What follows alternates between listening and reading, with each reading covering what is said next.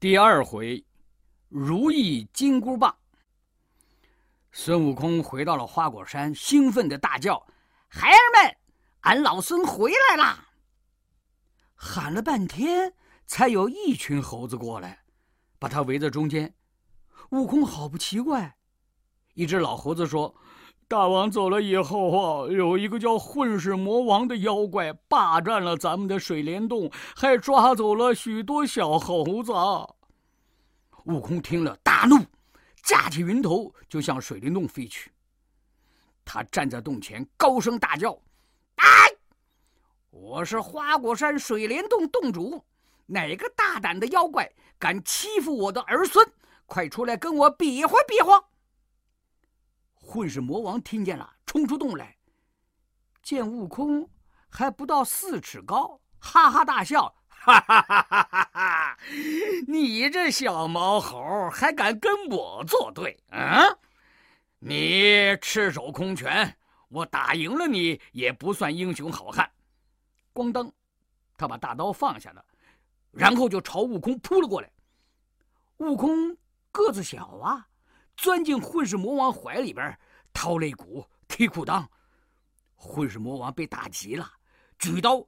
朝悟空头上狠狠砍了过去，悟空赶紧闪过，拔了一把猴毛，变成几百只小猴子。噗！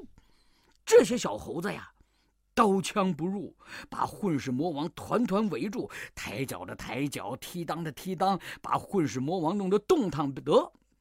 悟空上去夺了混世魔王的刀，咔嚓，把混世魔王劈成了两半。悟空杀了混世魔王以后啊。天天教小猴子练武，他想到猴子们没有兵器呀，就又来到奥来国的兵器库，拔出一把猴毛，变成无数小猴子，把兵器全都搬上了花果山。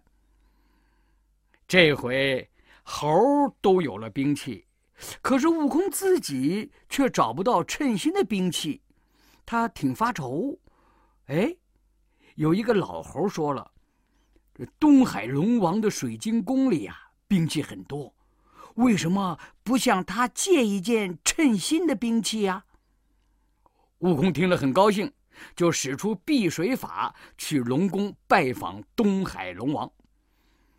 龙王拿出宝刀，悟空放在手里掂了掂，嗯，太轻太轻，换件重的。龙王又先后抬出三千八百斤的九股叉和七千四百斤重的方天画戟。悟空还是嫌轻，龙王为难了。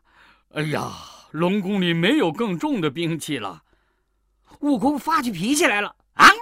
没有称心的兵器，俺就不走了。没办法，龙王带着悟空来到兵器库外，只见海底立着一根通天的大铁柱，上面写着“如意金箍棒，一万三千五百斤”。原来呀，是大禹治水的时候放在海底的定海神针。悟空大喜，对金箍棒说：“变细，变细，变细！”哎，金箍棒啊，唰，立刻就变成碗口粗的铁棒。悟空十分满意，拿起金箍棒就玩起来。龙宫顿时被震得摇摇晃晃。龙王吓坏了，赶紧把金箍棒送给了悟空。悟空对东海龙王说：“兵器有了，你再送俺一套盔甲吧。”龙王见悟空赖着不走，只好召集四位海龙王，给孙悟空凑齐了金光闪闪的盔甲。孙悟空十分得意的回花果山去了。